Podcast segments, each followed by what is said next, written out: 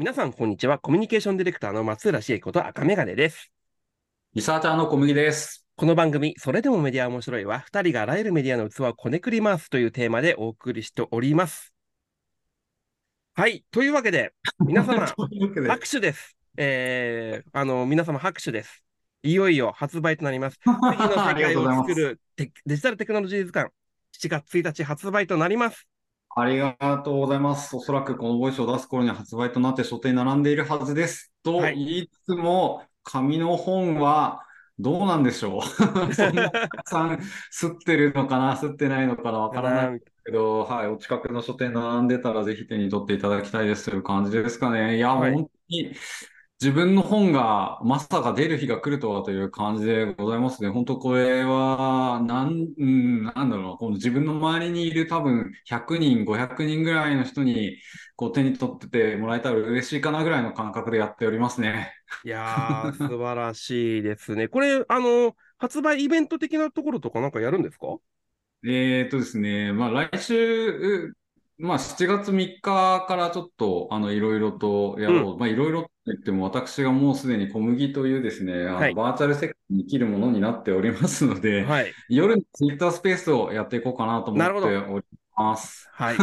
そこら辺をこう連続してやっていくみたいな形ですよそうですね。ね。なので、あの、よろしければ21時、まあ22時ぐらいが多いのかな。あの、はい毎夜やってまいります。平日毎夜やってまいりますので。まあ、アーカイブも最近は、あの、ツイッタースペースちゃんと聞けるようにねなって、あの、本当ね、はいあの、私もですね、アーカイブ聞くことも増えてきて、やっぱ人の話も聞くと、あの、リアルタイムで例えば、まあ、うん何十人か聞いてても、結構、結構、その後のアーカイブ視聴とかで、ボンボンボンボンそうですよね増えていくような感じになってきたよっていうのは、最近、あちこちで話聞きますね。なるほど。うんそうですよね。だからまあ、結構、なんだろうな、後から聞いてとかもありますし、まあ、むなんだろう、どっかにやっぱの残っている、まあ、あの、最近の、この、ここの収録も、ツイッターに全部載せてみたりしたじゃないですか。そうです。載せてみたりとかしました、前回は。確はかに、マルチチャンネルというか、もうあの、あんまりこう再生回数とかに意味がないんじゃないのかなっていう気がしてきていて、い。うん。結局あの、指標となるものっていうのが、まあまあね、メディアの器としてはあるわけじゃないですか。で、動画で言えば、もうあの、チャンネル登録数っていうのをそうですもうはい無効、無効化して、1000万人だろうが何だろうが、あの、うん何回回ったかっていうもので評価されるようになってきてるじゃないですか。はい。だからもうあの、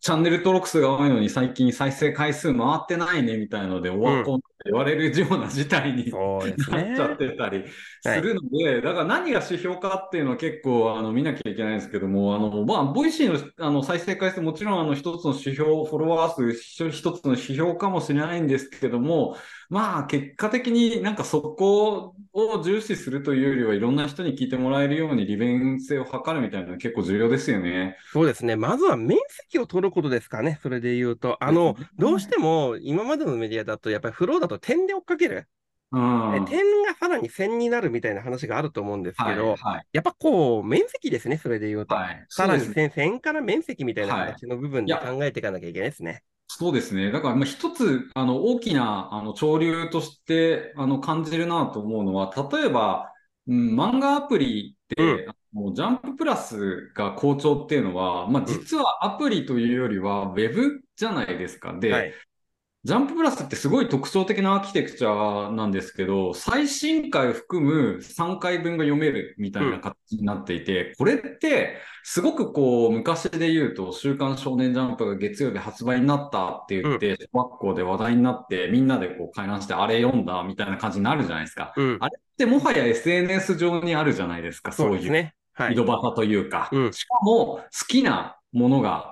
こう、同じ人たちがつながっている、ネットワーク化されているっていう状態、まあ、クラスターって言いますけど、クラスター化されている状態でそれが放り込まれるっていうような形なので、やっぱりそういうアーキテクト、最新話が読めるからこそキャッチアップできる。で、アーカイブ、あの、過去に遡って読みたい、じゃあ課金するかっていう形になってるっていうのは結構よくできているなっていうふうに思うんですよ。で、ジャンププラスって、あの、もう一つあの、アプリ最初にダウン、初回ダウンロードは、一作品だけ全話読めるみたいな形になってて、うんはいあのアーキテクチャもすごいじゃないですか。そうで、ですね。何が言いたいかというと、チャンネル、まあその面積っていう話なんですけど、実はそこの文脈というか、そのクラスター、まあコミュニティ化された方々の中で、まあきちんとこう消化されていかなきゃいけないっていうことを考えるに、まあすごく声のメディアって即時性が高いじゃないですか。うん、高い。うん。なので、その即時性の高さっていうのをきちんと生かしていかなきゃいけないよねっていう形はあるかなと思ってるのと、まあ、ウェブっていう、その、おまあ、いいわゆるこう SNS とつながった場所、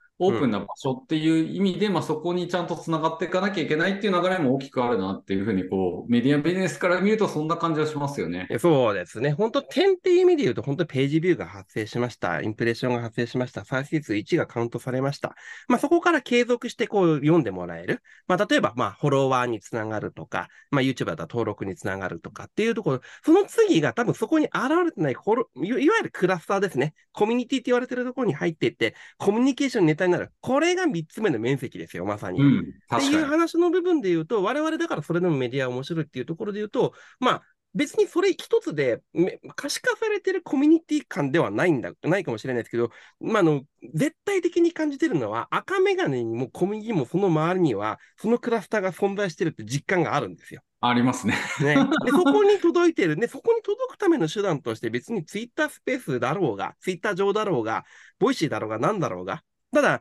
そこのクラスに届くための存在感がないんだったら意味がないっていうところがあるから、あちこちのこう、世界、まあ、まあ、多元世界に登場しなきゃいけない。まあ、まあ、メタバースも含めてあ、面積ですね。そう、面積の話の部分で言うと、面積を取っていかなきゃいけない。だから、いろんな、その、まあ、空間があると思うんですよ。まあ、雑に言うメタバースっていうところは本当に多元空間みたいな形の部分で言うんだったら、いろんな多元空間にどんどんどんどん出ていける。これが面積の取り方なんだろうなって思うんですよね。まあ、おっしゃる通りですね。だからこの面積の取り方っていうのは結構、あの、どうやるのかっていう話が、なんか、ちょっとずつやっぱり変わってきてるようなうん感がしますよね。だから、まあ、単にこう、ネット記事に出るだけじゃなかなかこ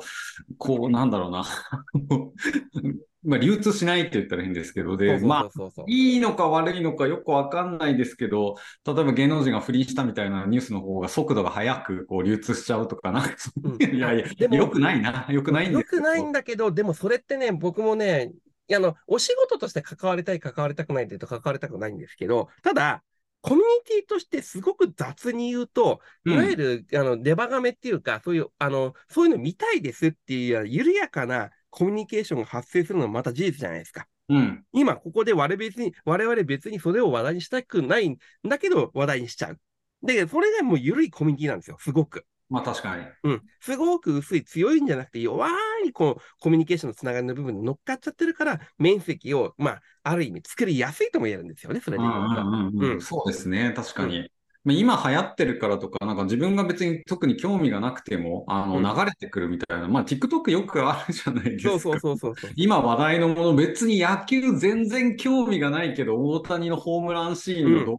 が流れてくるとか、うんもうなんだろう、それってもう一つのニュースだったりするみたいな話ですよね。そう。まあ、ななんか強制的にこうレコメンドされてきちゃうっていうのは、こう、マス、マスのニュースでもあるっていう感じですよ。うん、だだからこそ弱いつながり、弱いコミュニティの、だから面積を取るっていうところで言うと、いかにそこの弱いところに入っていくべきなのかっていうのは、やっぱりあると思うし、あとね、それでね、あの、今、もやもやしてしてたことが一つ晴れた。お、なんでしょあの、最近 IVS というイベントが、えー行う。われてま最近ちょっと今日までやってるじ今までやってますけど、今、今ほら、放送してね、あと後から聞いてる人が、いやあのいるかもしれないけど、6月末に IBS が今回オープン化しましたと、はい。口頭で。ねはいまあ、1万人、まあ、8000人ぐらい集まったのかな、はい。えー集まるような形の部分で、こう、やられてる。行くか行く前か迷って、結局行かなかったんですよね、それで言うと。はいはいでも、なるほどあれはある意味におけるコミュニティなんですよね、それで言うと。はいそうですね。そう、行かないと、まあ、存在してないっていう話をさっき、僕、いろんな多元世界で、あの、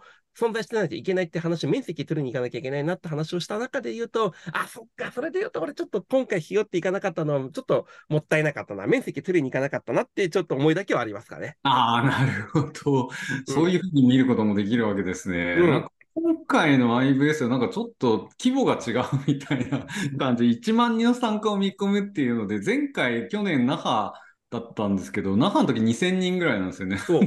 そう、クローズからオープンに切り替えたんですよね、それで言うと。なんで、まあ、クローズからオープンに切り替えた理由って、なんか、まだそこまでリサーチしきれてないっていうか、追っかけられてないんだけど、なんでそういうしたんだっけっていうのとかは、ちょっとあんまり、あの、理解はしてないんですけど、ただ、そのオープンネットワークっていう形の部分で、やっぱりその面積が取れるっていう、あの、実績があるじゃないですか。で、ある意味、はい、僕からするともう多元世界っていう形で言うと、もうリアルもバーチャルも関係ないと。だから、はい、ばあのリアルな世界観で8000人だと8000人っていうその面積が取れるんだったら、それはそれで一つの形としての部分で言うんだったら、まあ、存在感っていうところ、あの自分の何かしらのつながりのところの話の部分で点と線を持ってるんだったら、面積を取りに行くって話だったら、うん、ちょっと今の自分のフェーズだったらそこは行ってもよかったなっていうのは、ね、改めて思いましたね。ああ、確かに。まあ、今まで審査をされてこう招待されるっていう場だったものがオープンで、誰でもあのチケットを買って参加できるっていうことになったっていうのは、まあ、一つは多分、まあ、このスタートアップに関わる人たちのコミュニティがもう形成されたっていう判断かもしれないです、ね、うんうん、ある程度もうこれで核のコミュニティができたから、あとはまあオープンにして、あの面積増やしていくでいいんじゃないのかみたいな発想なのかもしれないですね。まあ、もちろん、これをもって、昔からこう、クローズドの時にあの気持ちいいこうコミュニティの中で、えー、まあ、会話していった人たちがなんか知らない人が増えて、なんか言いづらくなるみたいな、なんかよくある、こう、子さんメンバーみたいな感じのあのコメントが出てくるかもしれないですけど、まあ一つそれは、あの、なんかこう成長の過程みたいな感じなんです成長痛じゃないんですけど。いや、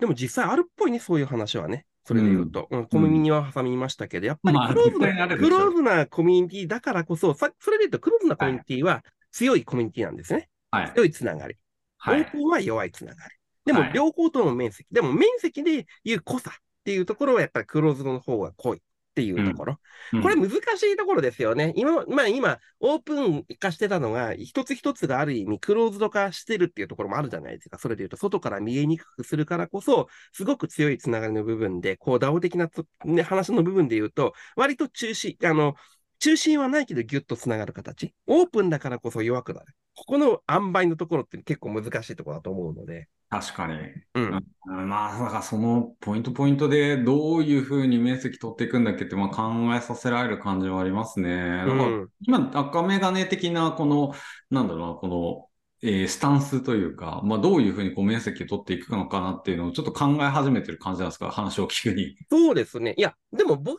はもともとオープンシェアっていうあの考えの部分がベースに、インターネットの基本のところは、やっぱり大好きな人間なので、基本的にはオープンコミュニティでいたいなっていうところ。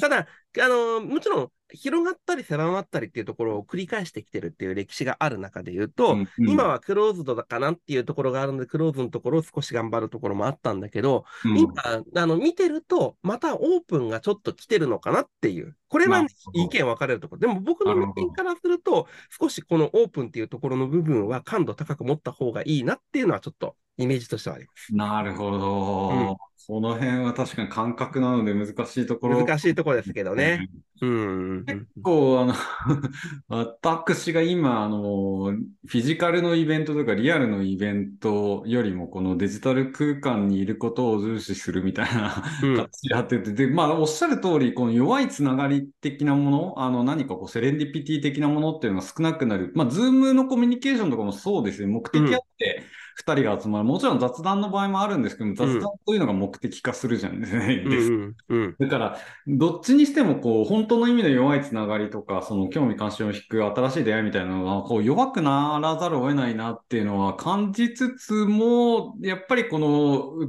深いつながりで、こう、の中で仕事するってこともありますし、なんか逆に、こう、なんだろうな、自分が、まあ、きちんと、なんだろうな、コンテンツ化するじゃないですけど、あなるほどね、しっかり、多分、あの、相手が欲しい情報をこの人は持ってるとか、ネットワークを持ってるとか、その知見とか、その深さを持ってるみたいな、そのインサイト、洞察を持ってるみたいな、ようなことをきちんとせねばなっていう感覚は逆にあるんですよね。なんだろう、その価値の作り方じゃないんですけど、うん、うん、あ、そうそう。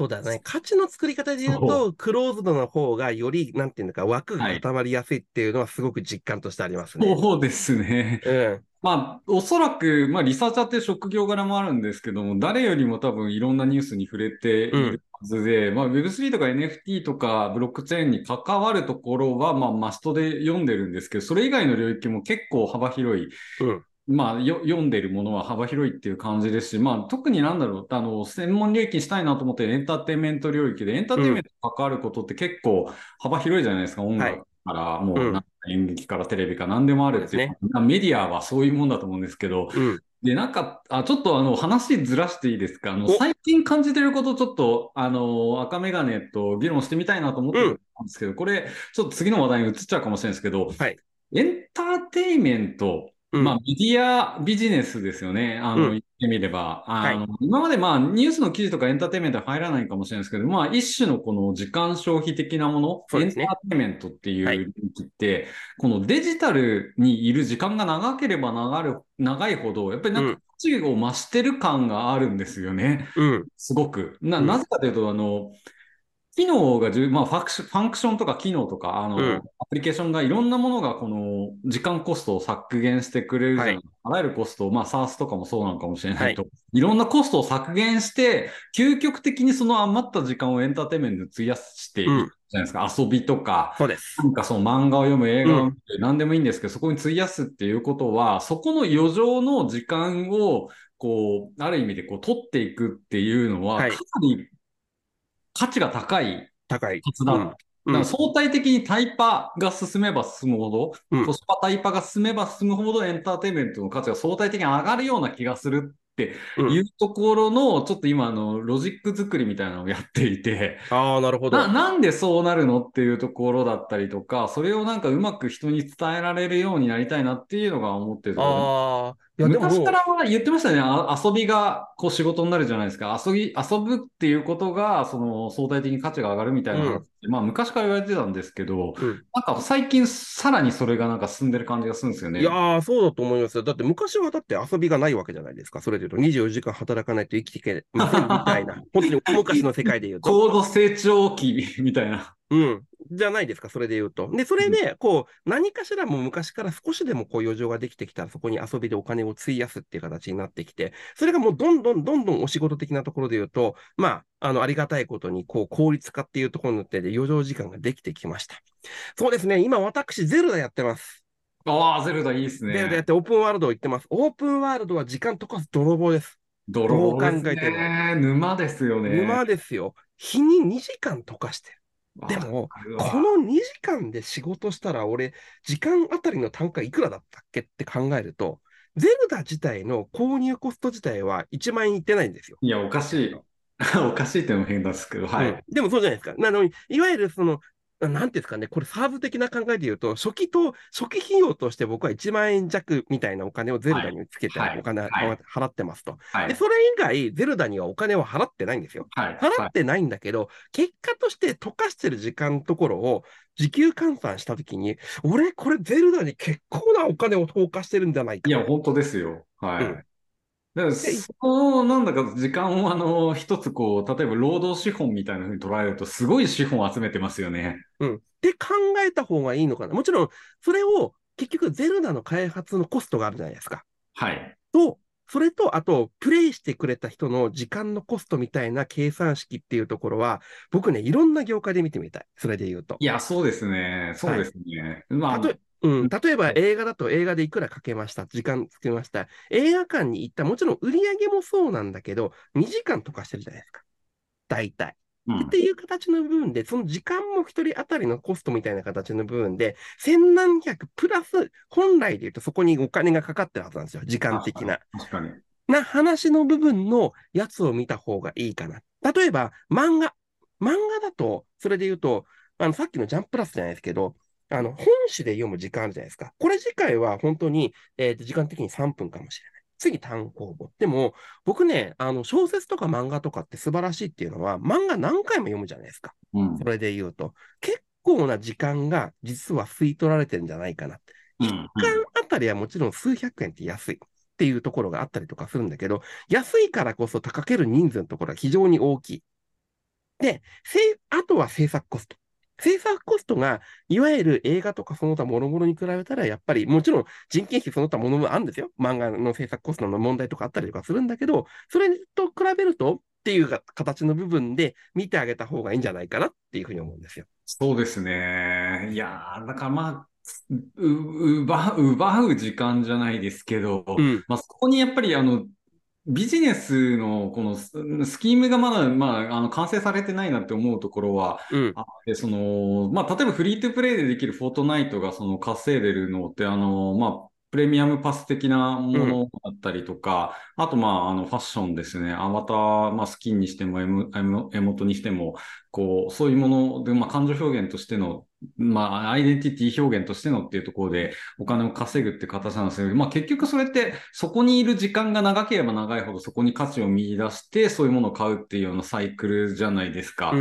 これって多分あの手段がまだまだこう、掘りがいがあるじゃないですけど、あると思う空間、そう、その空間にいればいるほどっていうところって、まあなんだろうな、あんまりいい説明じゃないですけど、高度経済学のサンクコストみたいなところはやっぱり生じるじゃないですか。そこに対する愛着みたいなものって結局そこにいる時間が長ければ長いほど、まあ VTuber さんとかもわかりやすくそんな感じはするんですよね。ライブに毎毎夜毎夜行っているから好きになるみたいなところで、逆にまあそこが、あの、なんだろうな、自分がまあこれだけ投下してきたんだから、あの、これを失うのをやめちゃうのもったいないよな、みたいなところだったりとか、そこが、あの、ソーシャル性があるとさらにそこの、あの、リテンションが上がるっていう。あの、いわゆるゲーミフィケーションの時でよく言われていたところなんですけど、横のつながりを作ることによって、そのリテンションを上げるっていうのは、つまり、あの、チャーンレートを下げるってことなんですけど、うんうんうんうん離脱率を下げるっていうのは、割と、なんだろうな、そのゲーム設計の時に考える、その、うんポイントだったりするわけですよね。で、そういうものが働くっていうのは結構、あ、あ、あるっていうところで、で、結局そのマネタイズ手段が何なのっていうところは、まだまだ多分開発しがいがあって、で、エンターテインメントみたいなところって、まあ結局、こう、ワンショットでこう、あの、払い切り、さっきのさっきのゼゼルダじゃないんですけど、ワンショット、もしくはそのサブスクリプション定額課金、月額で、まあ時間的な定額課金みたいなものぐらいで、あとはじゃあ何があるのみたいな感じになってきたときに、おそらく多分まだこの手段ってたくさんあるよねって話だし、そこのなんだろう、時間をこう引きつける。まあそのユーザーを魅了するっていうものの価値って圧倒的に高いと思うんですよね。だから企業価値で言うと、ななんていうんですかね、この資産化されてない部分、IP とかはあの資産計上しにくかったりすると思うんですけど、まあ特に、うんと、キャラクターとかの IP って資産価値に計上しづらいじゃないですか。だからまあよく言われる、その世界で一番儲かってる IP 会社ってポケモン株式会社ですけど、あそこって、ああ、まあ、いポケモン GO で、あの、世界中のこの人たち、ファン、ファンの人たちを増やした、裾野を増やしたわけじゃないですか。うん日常に入ることによって、ウォーキングっていう、まあ、に日常に入ることによって、接点を増やすっていうところと、うんうんでそこからポケモンに入っていくっていうような入り口になったみたいなところあるんですけど、まあ、そこにやっぱり獲得のためにすごくあの歩いたり、まあ、費やしてるコストがあったりして、そこにエンゲージメントが高まって、じゃあ払うかっていううん感じ。になってたりするとか、まあ、いろんな入り口があると思うんですけど、まあ、そこに、だから、あの、どういうふうな、まあ、あの、課金体系というか、そのメディアビジネスが生まれていくのかみたいなことを考えるに、まあ、あの、全然違いますけど、ニュースサイトやばいなって思う。生成 AI で無限に生成できるようになっちゃう、もうニュースサイトやってる場合じゃねえだろみたいな感じになっていくような気がすけどね。だから、結局、消費するじゃないですか。ゲ時間を消費する？コンテンツを消費するっていうか、時間を消消費するじゃないですか。それで言うと。ね、それがまあ消費コストでございますと。で、なった時に、それは今もうソシャゲのところで言うと、さっきの、あのー面積の話で言うと、そそこで、あの、お金払って、その時間を短縮するっていうのがあるじゃないですか。一つはそこのが、やっぱり、あのー普遍的なマネタイズのポイント手段なのかなって思うんですよね。例えば、まあそうねいそうそう、今のゼルダでも山ほど時間溶かしてるけど、はい。これ、お金5000円払って壊れない武器ができるって言ったら、俺さ、相当悩む。よく批判されるところで壊れちゃうっていうね。壊れちゃうかもしれないんだけど、でもやっぱりそこが一つのポイント、ファストパス的なところ。これははいフィジカルも何もかも、時間の消化に対してで言うと、そこに対してタイムパフォーマンスを上げる。さっきの線の領域ですよ。線の領域と面積の領域のところで言うと、タイパーを上げるって言ってんで、お金を明示的に使ってブーストする。っていうのは一つのやり口としてあるんだけど、でも、でも壊れるっていうのはね、わかるんだよな。それで言うと。まあそうですね。まあ、ディズニー、でもまあ最近こうディズニーランド C がプレミアムアクセスっていうまあ追加課金の仕組みについてこう是非があったりとかうん。しますけれども、まあこうファストパスをね廃止して、うん。こういうのを導入することによってって、まあ USJ、ユニバーサル・スタジオ・ジャパンではもうすでにあって、まあそれって当たり前だよねっていう感じもしなくはないんですけど、だからこのディズニーっていうこうブランドがその万人に向けてるみたいなところが、なんかこう、セールスポイントとしてあったりするっていうところだったんですけど、ちょっともう話微妙にずれますけど、あの、最近、あの、ディズニーの映画がちょっとおかしなことになってるみたいな。あちょっと見た。ちょっと見た。うん。ですよね。はい。やっぱりこの、まあ、直近で言っても、リトル・マーメイドはいが結構、このアリエルが、あの、ねアリエルらしくないとか、ううんリトル・マー、まあ、ちょっとネタバレなんであんまあれなんですけど、もう、あの、お姉様方がこう出てきて、うん。ダイバーシティ的ななんか見せ方になってるみたいな。うんまあ、これこそが、まあ、なんだろうな、このアメリカ的というか、うんコスモポリタニズム的な、この万人に、あの、こうんうあるべきみたいな感じなんですけど、それ自体が批判されるって結構、あの、新しいフェーズだなって思うところがあって、うん。なんかその、そういうなんだろうな、こう、万人に受けようとするっていうのはちょっと違うんじゃないっていう空気感は、まあ、こう、文化的な分断とも言うのかもしれないですけど、結構出てきてる感はありますよね。なんかそうなんですよ。難しいですよ。うん。難しい。さっきのオープンクローズのさ話あ、そうそうそうそう、まさにそこの問題に帰る。うん。はい。オープンになればなるほど普遍的になっていって、ぬるくなっていって、実のところ滑らかになると、取っかかりが少なくなってくる。そうなんですうんよ。。取っかかりが少なくなってくると、何に対して我々はコストっていうところを考えるんだろう。あの、滑らかになればなるほど摩擦がなくなる、フリクションがなくなる,、なくなるってことはコストが下がるって話なので、で、うんコスト解消のために我々は何かしらの部分でアクションをかけていくっていうところなんだけど、フリクションないとあれなんでだったっけみたいなのは実はあるんです。実はあるんです、そういう話は。ですよね。まあ、なんか、割烹美人が嫌われる時代みたいな、なんかそういう、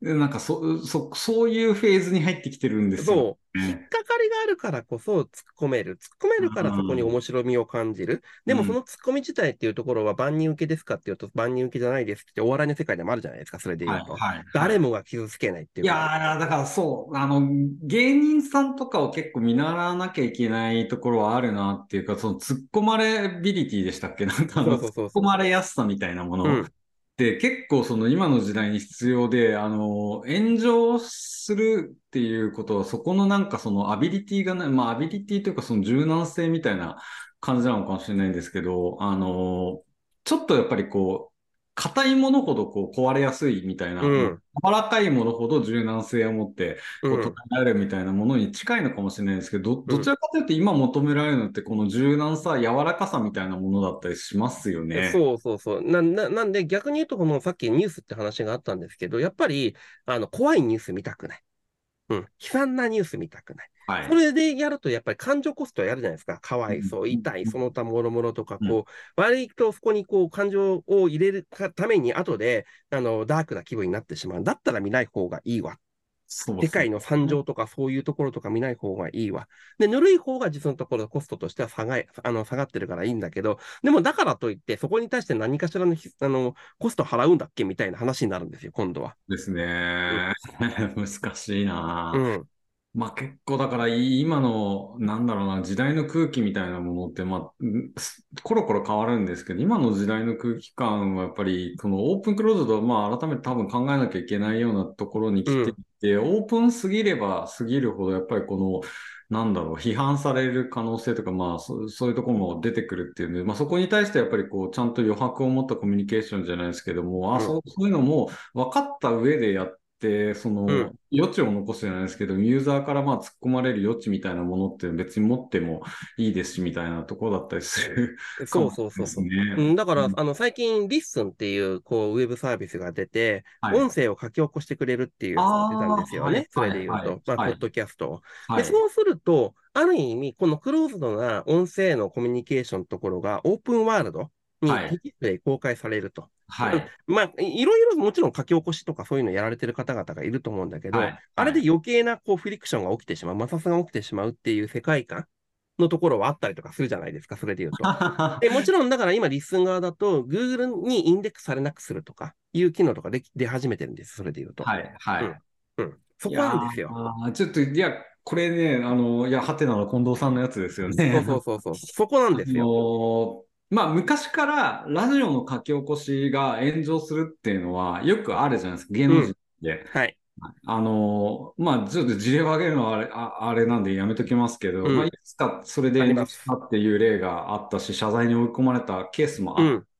で、結構だからここの、なんで行き来する、つながる、まあそのネットワークがつながることが価値だよねって、まあすごくこう、近藤らす、近藤さんらしいというか、はい。インターネットの原理そのものだと思うんですよ。うん。クリックアクセスだし、うん。オープン、シェアだし、あの、はい。そこはすごくいいと思うんですけど、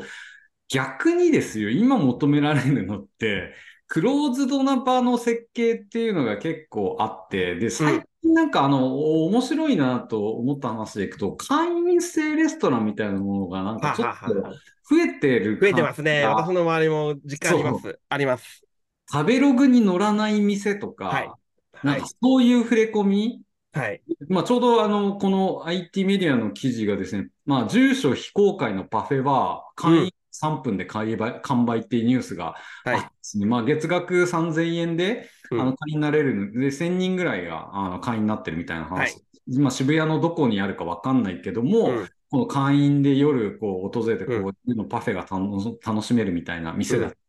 で、この、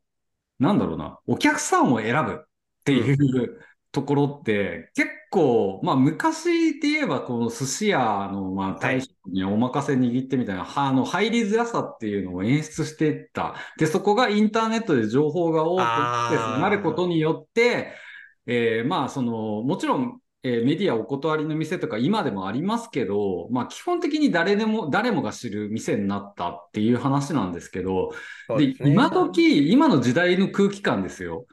食べログ4.0の店だからって連れてかれた店って興ざめしません？そうですね。はい。いや、これ時代の空気万人ので。4.0って今時、まあ今時っていう表現はダメだダメだけど、やっぱりこうね、この、あの、我々のこう、トークを聞いている皆様方からすると、それでマスの積み重ねの数字よりかはっていうのはあるじゃないですか、それで言うとね。はい。だから、誰もが分かる価値っていうのダサくないっていうそうそう、そこなんです話。よ。そう。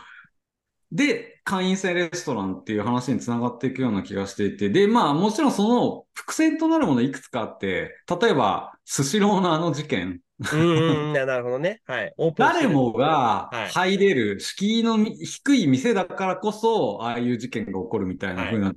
捉え方もできなくはない。はいあの、なんで店側にお客さんを選ぶ権利がないのっていう話うんって多分あって、で、結構その日本のレストランって、あの、まあ、いわゆるこう対照的な人とお客さんとの間の結構緊張関係でできているところはあると。ありました。でメニューがない店とか、あのどうし、どうやって頼んだらいいのみたいな。いやー、だって、それは僕もだってね、インターネットが登場する前とかで、あの一応生きてた人間の一人としてで言うと、やっぱりこう、幼少期の頃、親に連れてかれたそういうお店、大将とかでいるようなお店のところで食べたっていう経験が、まあ本当に小学生の頃とかあるはあるので、で、あれを振り返って考えると、まさにそれはクローズドのコミュニケーションの中で成立してたとも言えるんだよね。で、あれ間違いなく、今だとオープン化されちゃって点数がつけられて、もしかしたら3.2とかつけられて、人を選ぶ店になっている可能性がある。でも、でもクローズドのコミュニケーションの中の部分で言うと多分4がついてた。っていうのが3になっちゃってたっていうのは、あるんだろうな。いやー、そうなんですよ。だから、つながりすぎっていうのってオープンの弊害じゃないあですか。弊害です。はい。いらない人とつながる、さっきの見たくもないニュースが流れてくるとかもそうなんですけど、だから、あの、時代の空気からいくと、やっぱり、あの、選びたい。自分が付き合う相手を選びたい、クローズドであるっていうようなものに価値を置くっていう空気感もまたあるわけじゃないですか。はい。あはい。これはかなり分断が起きてるなという感じもしなくはないというところうん自分が炎上しないところで、こう居心地がいいところを作りつつも、まあ、オープンであるところは仕方がないよねって言って出ていくみたいなところのコミュニケーションの方法ってやっぱりあって、はい、で、そこは結構意識しなきゃいけないところでもあり、結構メディアっていうものでどういうふうに設計してして、したらいいのかっていうのを、うん、このユーザーの、あの、この求めてるものがちょっと変わってきてるよねとか感じ取らなきゃいけないんですよね。そう。僕がだからさっき、さっきっていうか、あの、この収録の冒頭の方で IBS でオープンのところはちょっと感じ取らなきゃいけないって言ったのがまさにそこで、オープンってオープンシェアが僕も好きっていうのはあるんですけど、今のオープンは昔ながらのオープンではない。そのクローズなのコミュニケーションがあれこれ緩やかなのか、もしくは摩擦を持ってなのか、ある意味つながっているオープンなコミュニティっていうところをちゃんと意識しないと、昔のオープン、昔のオープンって言い切るとマスなんですよね、いわゆる。マス的なコミュニケーションのところじゃないんだけど、今のオープンコミュニケーションはマスではない。でも、そこをちゃんと理解しながら、そのマスに対してメディアっていうところは流通も含めて、あの、コミュニケーションのネタとしてのコンテンツを出してるのか、コンテキストを作れてるのかっていうところが、今まさに問われてると思う。そうですね。器の、なんかこの中身っていう話でいくと、やっぱりそこですよね。だから、単にこのオープンでアクセスを増やしていくっていうところが良しとされたっていうところが一つ変わりつつあって、まあそのまあ根本的な原因はあの当然広告収入ではもう生きていけないよねっていう背景、うん、ビジネスモデルの変化みたいなところがありつつですよね。で、その中でクローズなコミュニティ、コンテクストを共有するようなコミュニティ作っていかなきゃいけないよねっていうところに、まあ、至ってるみたいなところは一つ、まあ、なんだろうな、考えなきゃいけない。だから、まあ、今日の、あの、この回のタイトルをつけるならば、うん、なぜ会員制レストランは増えるのかみたいな、そうそうそうそう感じですよね。ね、そっからやっぱり、今まで点線だけじゃなくて、面積っていうところも含めてやっていく。でも、面積を形成する話になってくると、どうしてもクローズの文脈っていうところをやっていかないと、面積は取れない。それで言うと。うん。面積作りに行ってあちこちにこう置いていくっていうところがあるんだけど、でも全部やってったら、オープン、オープンの流れに置いてったら、全部何かしらの摩擦、摩擦、摩擦みたいな形の部分にあって、元から何から壊れてしまう。うん。もちろん、クローズでって言ったところで、極端な話、最小単位一人なので、一人でずっとクローズで、あの、狭まったら何も生まれないっていうところがあるから、ある程度広げなきゃいけない。でも、広げ方をちゃんとそこは考えなきゃいけないですよね。それで言うと。面積の。いや、だから、一つ、あの、クローズドで、あの、心地よさを感じるっていう人が増えてるっていうところはありつつも、あの、改めてだからその反対側を見なきゃいけないっていうのは結構メディアの、あの、考えなきゃいけないところで、じゃあどうやって広げるのかっていうところがちゃんと設計されなきゃいけないよねって、まあ一瞬戻ってくるんですよね、多分。そう、戻ってきたな いや、戻ってくるんですよ。だから結局、いや、わかりやすい課題でいくと、この会員制のレストランの会員権って、うんあの、目標までいかなかったらどうすればいいのっていう話で、その、そうそうそう。広め方。そう。会員制であることは知ってもらえなかったらな、何がどうなったって買ってもらえないですよね。それで言うとね。はい。僕は、あの、ここに対して考えるのは、まあ、いわゆるこう昔からあるアフィリエーター的なそのものだとは思いますね。この会員が会員を呼ぶ仕組みの設計っていうのが結構問われてくるんじゃないのかなそう。だからさっき言ったそのコミュニティのタイムラインっていうところがどこにあるのかって話だと思うんですよ。それで言うと。うん、本当点でまずは、えっ、ー、と、消費されますと。インプレッションでも PB でも、一回再生ボタンを押すでもっていうところがあると思うんですよ。で、それで、あ、あ、いいなと思って継続的にやる。で、なった時に、それが話題のコミュニケーションに入っていく。これが面積の取り方。でも、それをやらない限り絶対に会員制というところが点から面積までたどり着かない。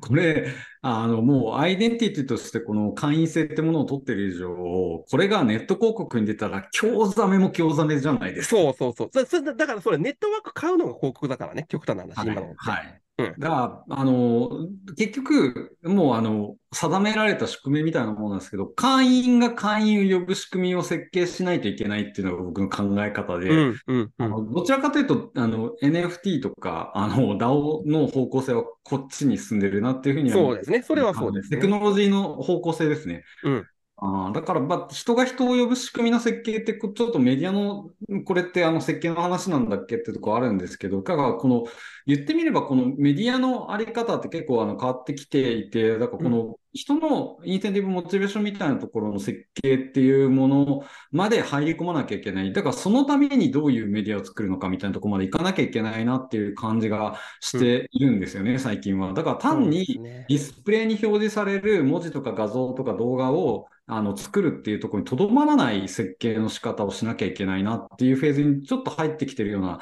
感じがあって、まあ、それもこれも、この今の、ね、テクノロジーがあの進めすぎてるし、つながりすぎてるし、オープンシェアされすぎてるっていうところからの、まあ、言ってみれば、こう、回帰みたいなところはあるのかもしれないですけど。ね。逆に言うと、だからそこが、あの、プラットフォーマーとかが勝手にやっちゃってる。強いつながりも弱いつながりも勝手にやっちゃってるからこそ、あの、